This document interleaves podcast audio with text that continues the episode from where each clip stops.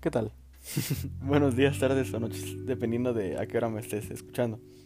Eh, antes de empezar con el episodio de esta semana, quiero darte las gracias por tomarte el tiempo de escucharme.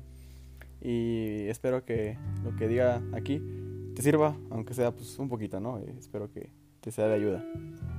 Em, en el podcast de esta semana, de este lunes, estaré hablando contigo sobre la ansiedad.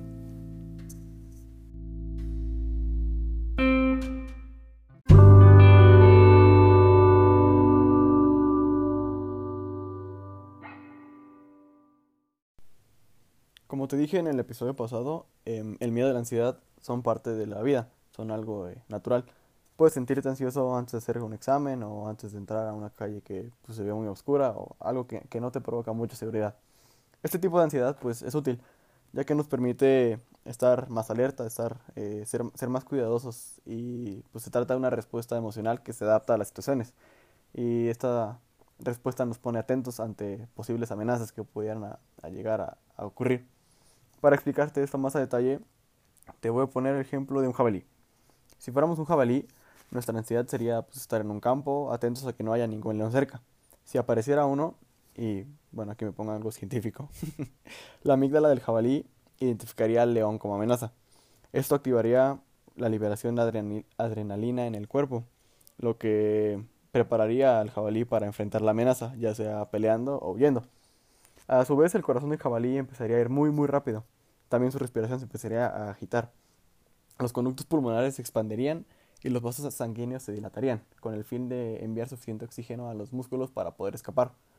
Por su parte, en sus ojos, las pupilas se dilatan, se reduce la visión periférica y se empieza a enfocar solo en el león y en donde no está el león para echarse a correr. Mientras todo esto pasa, los demás sistemas del jabalí, del cuerpo del jabalí, se quedan pues en pausa. Eh, digamos que su cuerpo entiende que tiene mejores cosas que hacer en ese momento que ponerse a digerir lo que desayunó o ponerse a pensar en, en encontrar pareja para reproducirse. Eso, eso de momento no es lo importante.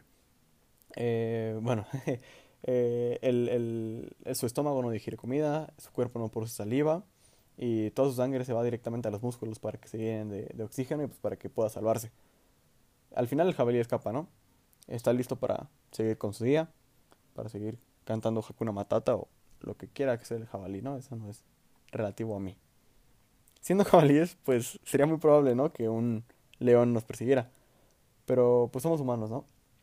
Y este, este problema no suele ser algo que nos, que nos afecte muy seguido, no es algo que nos preocupe. Nuestros cuerpos responden a cosas como exámenes, como juntas de trabajo, o incluso la cosa más minúscula, de la misma forma en la que el cuerpo del jabalí respondería cuando vea a un león cerca.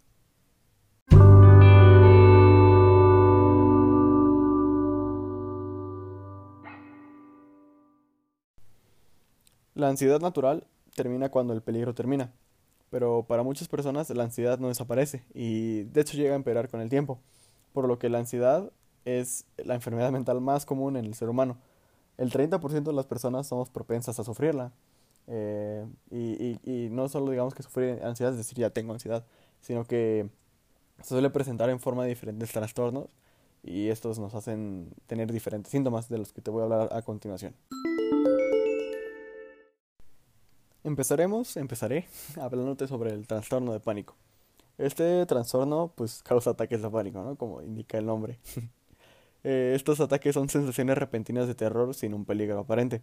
La persona con un ataque de pánico puede sentir como si perdiera el control de la, de la situación y los síntomas físicos que van que suelen ir relacionados con, con los trastornos son una unos, em, empiezan su corazón empieza a latir muy muy rápido tienen dolor en el pecho, eh, se les dificulta respirar, mareos, sudoraciones, eh, incluso llegan a sentir hormigueo o, en las manos o se les llegan a, entumir.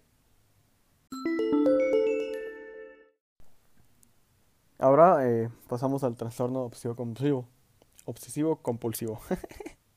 este trastorno es un trastorno en el cual las personas tienen pensamientos, sentimientos, ideas, sensaciones, comportamientos repetitivos que los impulsan a hacer algo una y otra vez de forma repetitiva. Frecuentemente esta persona se comporta de cierta manera para librarse de los pensamientos que tiene en su cabeza. Digamos que utiliza ciertos rituales repetitivos para distraer un poco su cabeza, pero como los usa más bien para distraerse, el, el problema pues realmente no se va, solo le da una solución rápida, pero no es una solución permanente. Bueno, ahora el trastorno de estrés, estrés postraumático, qué nombre tan curioso de decir. Este trastorno es una afección que algunas personas desarrollan tras haber vivido una, una experiencia, un evento que los haya traumado. Este evento puede poner en peligro su vida, como puede, como puede ser eh, haber ido a una guerra, haber estado en un desastre natural o un accidente o cosas así. Este evento no es necesariamente peligroso, sino que solo es traumático, como pues eh, que repentinamente un familiar fallezca puede llegar a desencadenar este trastorno también. No es solo que la vida de la persona esté en riesgo, sino que si algo que es traumante para ti sucede, puede, puede llegar a, a este tipo de trastorno. En, en, algunos casos, los síntomas estos que se dan son similares a los, a los de ataques de pánico, en los que te sientes estresado y asustado ante, ante, ante cosas que pasan al exterior. Pero eh, suelen, algunos pueden, algunos síntomas desaparecen con el tiempo y otros pues requieren ayuda médica.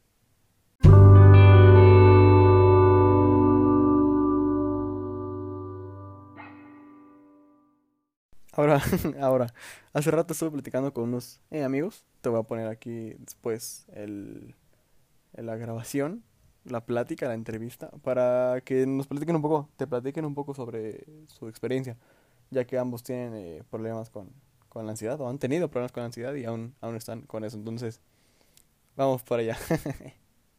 buenas, buenas tardes, noches, días. En la hora que usted, señora, mamá de algún amigo de Esteban Arrala. sí, porque dato cultural curioso, solo me escuchan señoras, ¿eh? nadie más me escucha. todo, el, todo el público que tengo eh, o, de momento. Niñas que Facebook tienen 35 nombres en su correo, ¿no? Exacto. Ese es el público al que, al que le aspiro. marca 35 años. Exactamente, ese, ese es el, el, rango de edad que tenemos aquí. Buenas tardes. Pablo, eh, estamos hablando de la ansiedad, estoy hablando de la ansiedad. Eh, quisiera que me hablaras un poco sobre, sobre ti. Eh, ¿Tu ansiedad fue diagnosticada? Este, sí, sí fue diagnosticada por por síntomas que yo tenía. Ajá. Y pues mi mamá y mi papá entienden, entonces casi, casi fue por, o sea, no ir a un doctor. Ya cuando las primeras veces. Ok, ok. Eh, ¿Cómo fue? ¿Cómo, ¿Cómo te diste cuenta? Eh, ¿cuál, ¿Cuáles síntomas, digamos, que eran los que tú tenías? Así que te das cuenta que decías, chale, tengo ansiedad, ¿qué es esto? Ajá, bueno, este, una, una podría ser que empiezas a sentir como esta, que, te sientes con mucha energía o con hambre.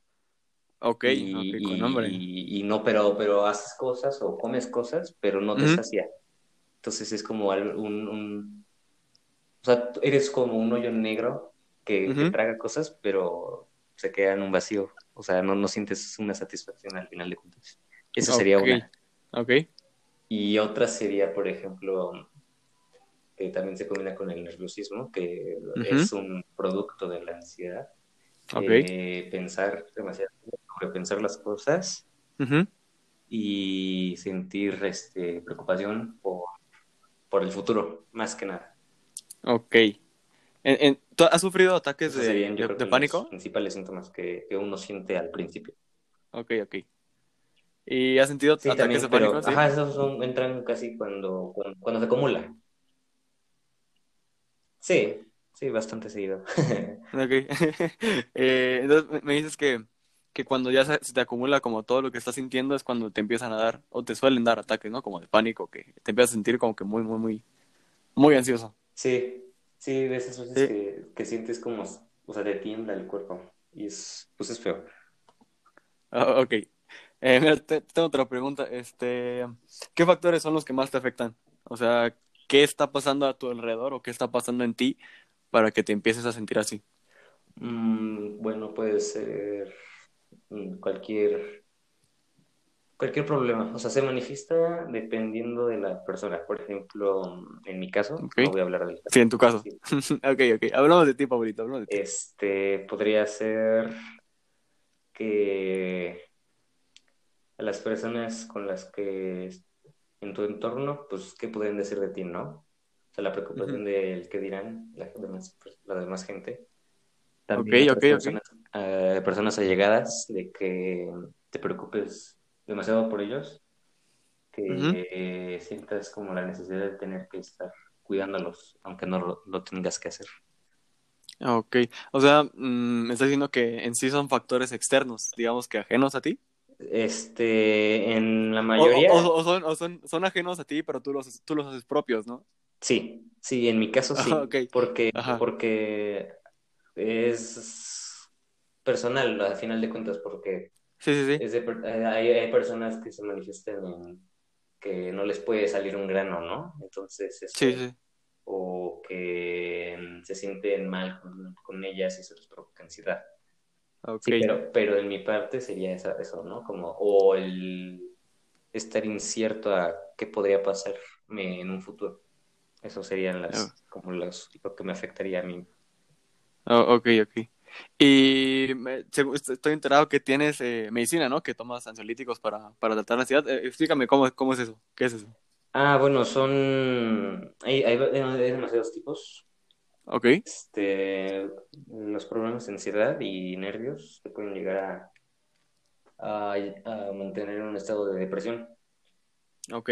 Pero lo que es para controlar la ansiedad se le llama ansiolíticos, que son nada más para regular, pues, te calman, ¿no? O sea, es como si fueran calmantes.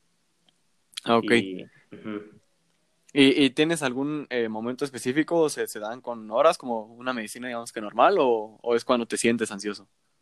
Bueno, en mi caso, sí, es solo es cuando he. En mi caso, es solo cuando he atravesado eh, episodios de, ansiedad por varios meses y que pueden llegar a convertirse en un problema de depresión es cuando llego a tomar medicamento, pero en mi vida diaria no. Sé que hay personas que sí, pero afortunadamente yo no. Ok, entonces en, tu caso la, medicina es solo para, para tratar ya que pasó algo, ¿no? No es como que lo, lo tomes diariamente para controlarlo de forma natural, de forma regular. No. Ah, ok, ok. ¿Y qué puedes, qué puedes contarme como una persona con, con ansiedad? ¿Cuál es tu experiencia, digamos que viviendo eh, cada día. Eh, no sé si sientas algún tipo de miedo por porque pase algo que te provoque ansiedad o algo así. Eh, sí, a veces el miedo más grande es quedarse a solas con su propia mente, ¿no? Este, a veces uno trata de tener escapes como es el celular, la tele y los juegos, pero el Xbox. ajá, ¿no? El, el Fortnite. cuando llega la noche, al momento de dormir, es cuando más este, estás solo contigo y te pones a pensar. Y por eso yo creo que hay problemas de insomnio. Sí, porque, porque la, la mente no descansa, ¿no? Y, y, tú le das todavía... Eh, eh, bueno, es, es, pesado, por ejemplo, a veces te sientes que dices, pues, pues no mames, no hice nada, no me moví, pero pues, estás pensando, pensando y te sientes cansado. Sí. Sí, sí, es. Es, es, es, es, un círculo vicioso del que es difícil salir.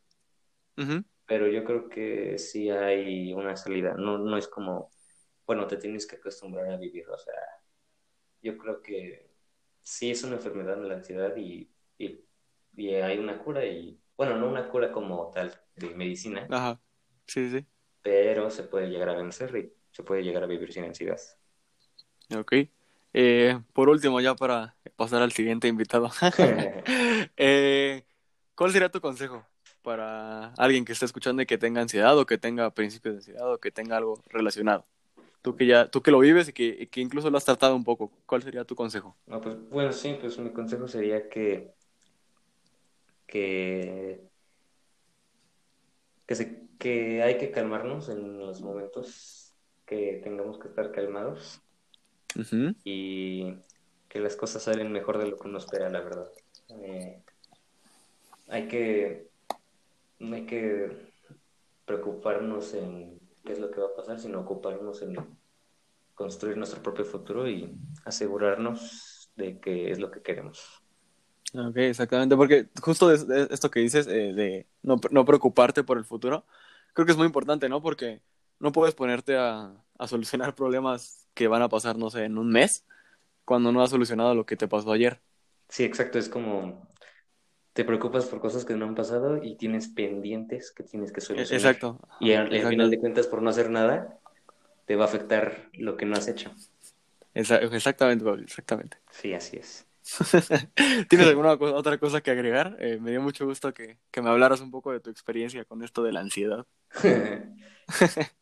no, pues agregar nada. ok, Pablito. Quitar, quito todo. Está feo esto. Nada, no es cierto.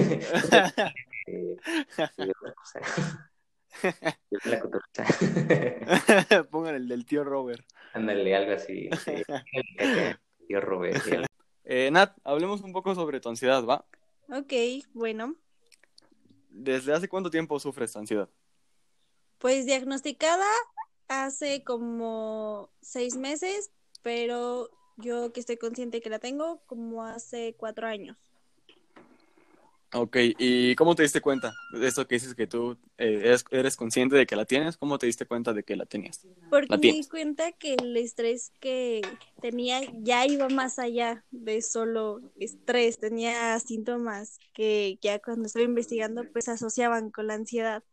Pero una parte me decía, no, no tienes ansiedad porque no te lo han dicho, un profesional no te ha dicho que lo tienes. Ok. ¿Y cómo fue que te, te la diagnosticaron? ¿Cómo fue el proceso?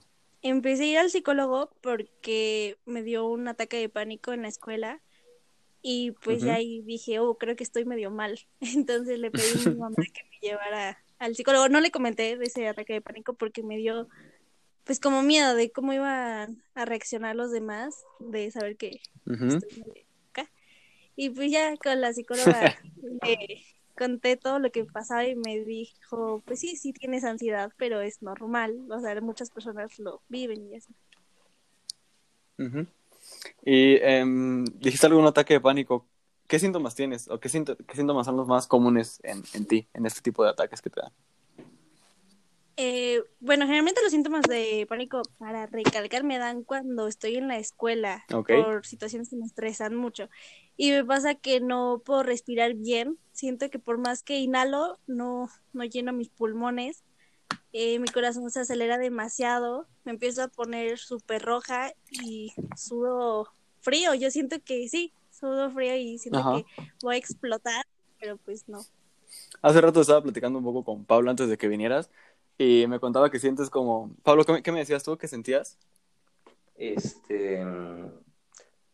Bueno, yo lo que siento son como, sí, la falta de respirar y mareo a veces, en algunas ocasiones. Oh, pero me, decías que te sientes como, como un vacío, ¿no? Como que tienes que llenar algo, pero por más que haces... Ah, bueno, sí, pero por ejemplo, eso no es cuando no son los ataques de pánico, eso es como cuando estás en el día a día con ah, estrés y todo, y te sientes así como con un, un, vacío que no llenas.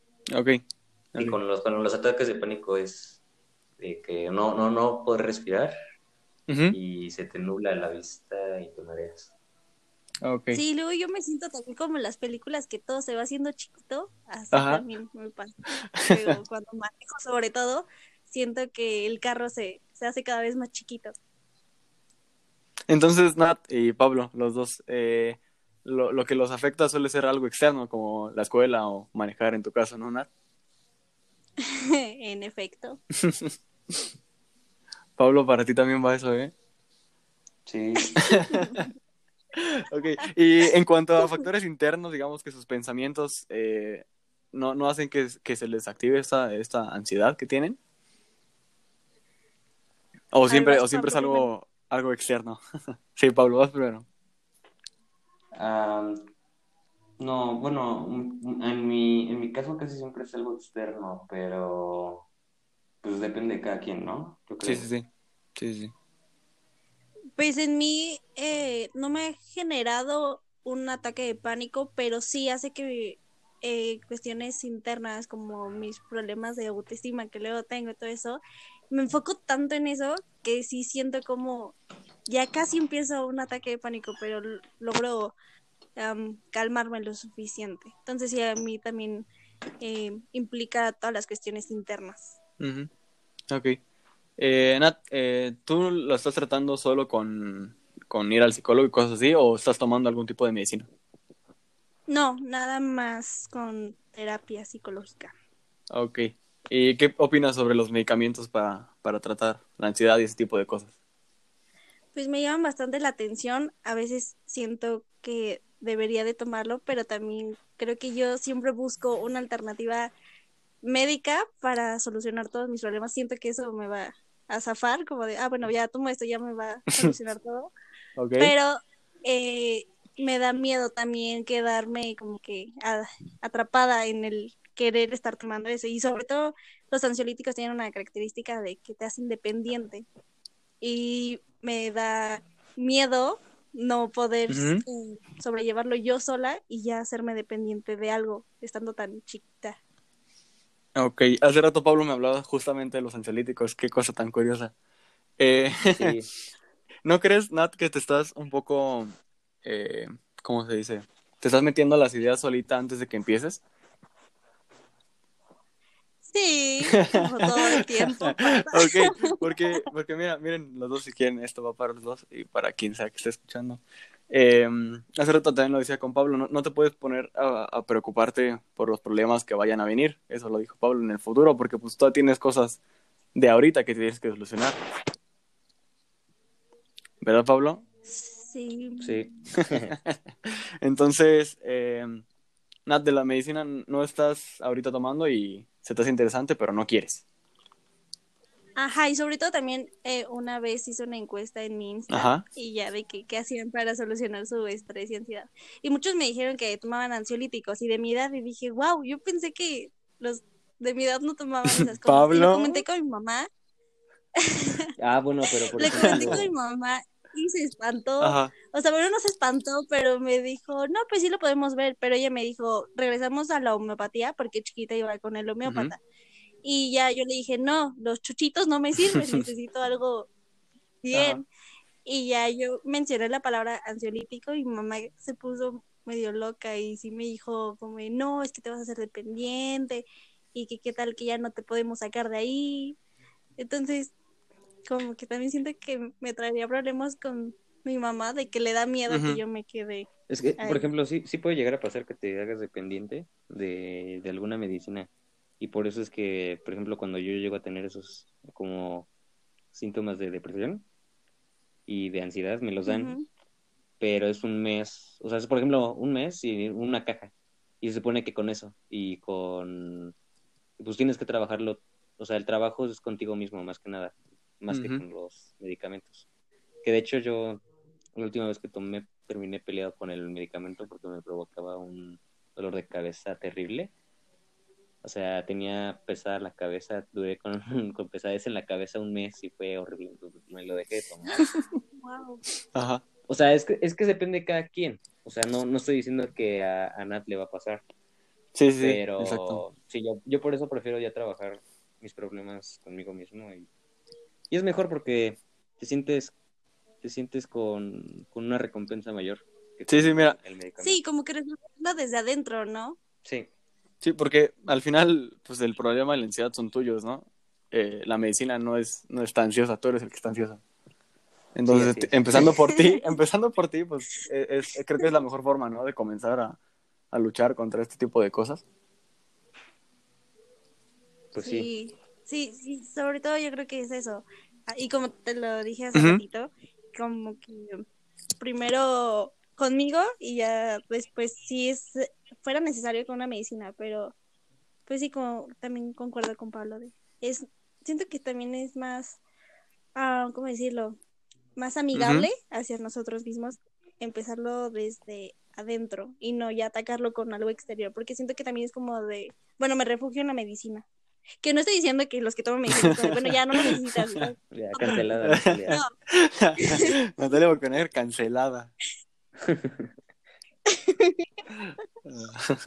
no, pero sí que es importante también trabajarlo desde adentro, no depender tanto de algo. Ok. Y, y, esto de empezar desde adentro, ¿cómo podríamos empezar? ¿Cómo podría empezar la gente? Va para todos. Quien quiera contestar, conteste. Bueno, Talia. Ok. Gracias, gracias.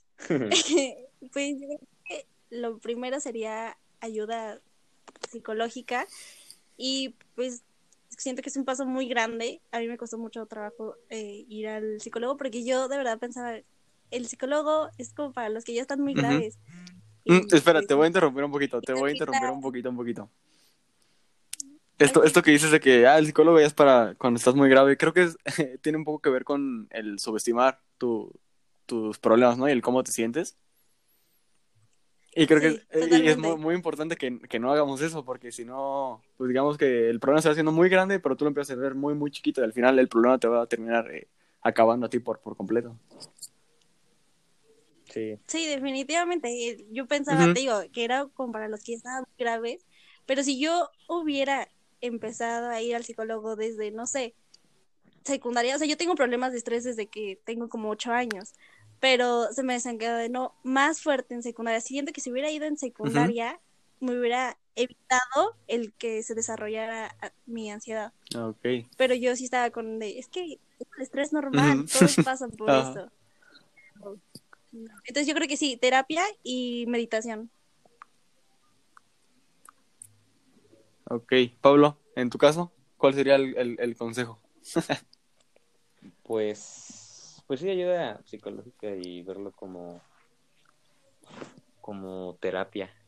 Sería, todo, todo, todos tienen que ir a terapia en algún momento. sí, Entonces, es, es bueno. ok.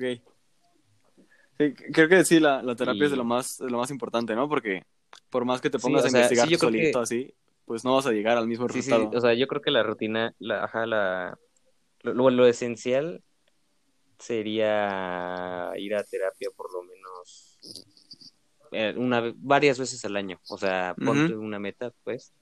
Pero sí, es como poner tus cosas en orden y ya. O a veces nada más soltar problemas, que alguien los escuche. Solo con eso. Es como. Es, Sí, y es que generalmente eso hacen. Ay, perdón, Pablo, te interrumpí bien. Ah, no, no, pasa nada. No pasa nada. para eso estamos aquí, para interrumpir gente. Continúa, Natalia. Justamente hacen eso los psicólogos. Yo pensaba que decían un buen, como, es que esto no lo debes de hacer y esto sí, pero no, es que tú, pues, hablas y ellos te escuchan. Pidos, hagamos un pidos. Espérate, se van, esto okay, lo cortas.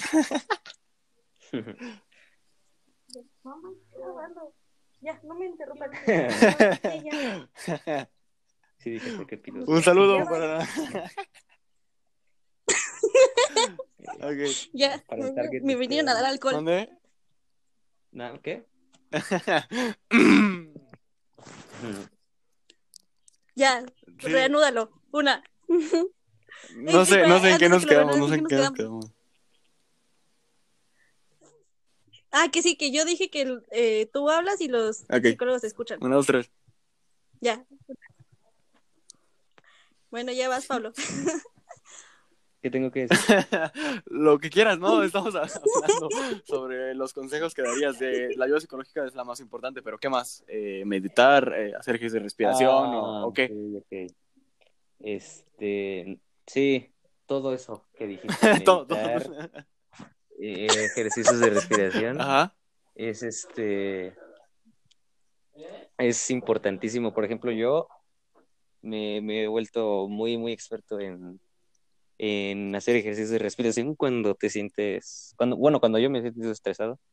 Y yo creo que saberlo es, es, muy bueno porque también gente que se topa su primera vez con ataques de pánico o con problemas de estrés tan fuertes, creo que es una buena forma de, de ayudarlas sin tener que, que, que sí, que, que acudir a la medicación con algo no tan grave. ¿Y tú cómo, cómo lo haces? O sea, diciéndole a todos los demás que nos están escuchando y a mí, porque yo también soy de esas que no sabe todavía muy bien cómo pasar un ataque de pánico, ¿cómo nos aconsejarías? Bueno, primero sería como cualquier humano hace, es reconocer patrones. Entonces, cuando ya sabes qué es lo que te provoca más o menos un ataque de pánico o qué pensamientos te provocan un ataque de pánico, bueno, en mi caso lo que empiezo a sentir es como, sí, como, como el no poder respirar, y que me tiemblan las manos, también es un, es un síntoma que, que, sí. que he visto que me pasa. Entonces, lo que hago es dejar, tratar de dejar de pensar en lo que estoy pensando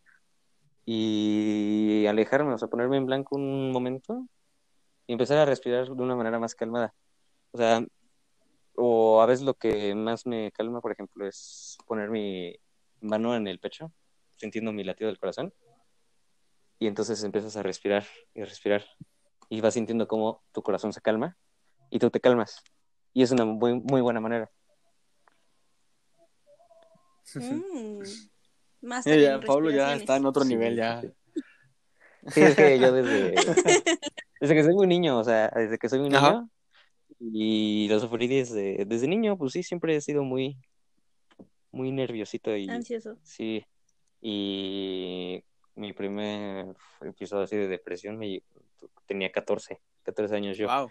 Entonces, o sea, ahorita tengo que 18, ¿no? Pero pero este, pues a los 14 sí te ves muy niño, ¿no? Y o sea, todavía la verdad que estoy ahorita, ¿no? Pero sí a los 14 a los 14 sí era como, wow. o sea, un, alguien a los 14 no tendría por qué preocuparse de esas cosas. Entonces. Exacto. Sí, pero ayuda, ayuda bastante eso de de, de saber cómo, cómo hacer ejercicios de respiración, sí. Ok, Pablo. Ah, gracias. eh, creo que eso sería todo por, por para esta, eh, esta vez que me acompañen aquí. ¿Tiene algo que agregar, algo que quieran decir? ¿Algún consejo, alguna, algún aviso, lo que sea? Pues... Mm, que no están solos. O sea, los que estén escuchando esto, que pasen por problemas de ansiedad, como a mí me lleva a decir mi psicóloga, eh, no están solos. Muchas personas lo pasamos y a veces creemos que somos los únicos en la Tierra que están pasando por un ataque de pánico o que solo sabemos qué se siente eso, pero en realidad somos muchas las personas que pasamos por lo mismo y está cool encontrar personas que tienen ansiedad porque se dan consejos entre ellos. Entonces busquen personas que pasen por lo que ustedes pasen y apóyense entre Busquen redes de apoyo. Muy bien, muy bien. Pablo. ¿Algo que decir? Em, pues que... Coman frutas y verduras. problema que tienen. Eh, no, este, que cualquier problema que ustedes piensen que tengan, más si son adolescentes, por ejemplo, lo que yo he visto es que a mi edad, a la edad en la que estamos, cualquier problema es el fin del mundo y pues no. Entonces, este, todo problema tiene una solución y saber que va a haber una luz al final del túnel es, es muy importante para cualquier persona. Ok. muchísimas gracias a los dos por haber estado aquí conmigo. muchísimas, muchas gracias. Los quiero mucho.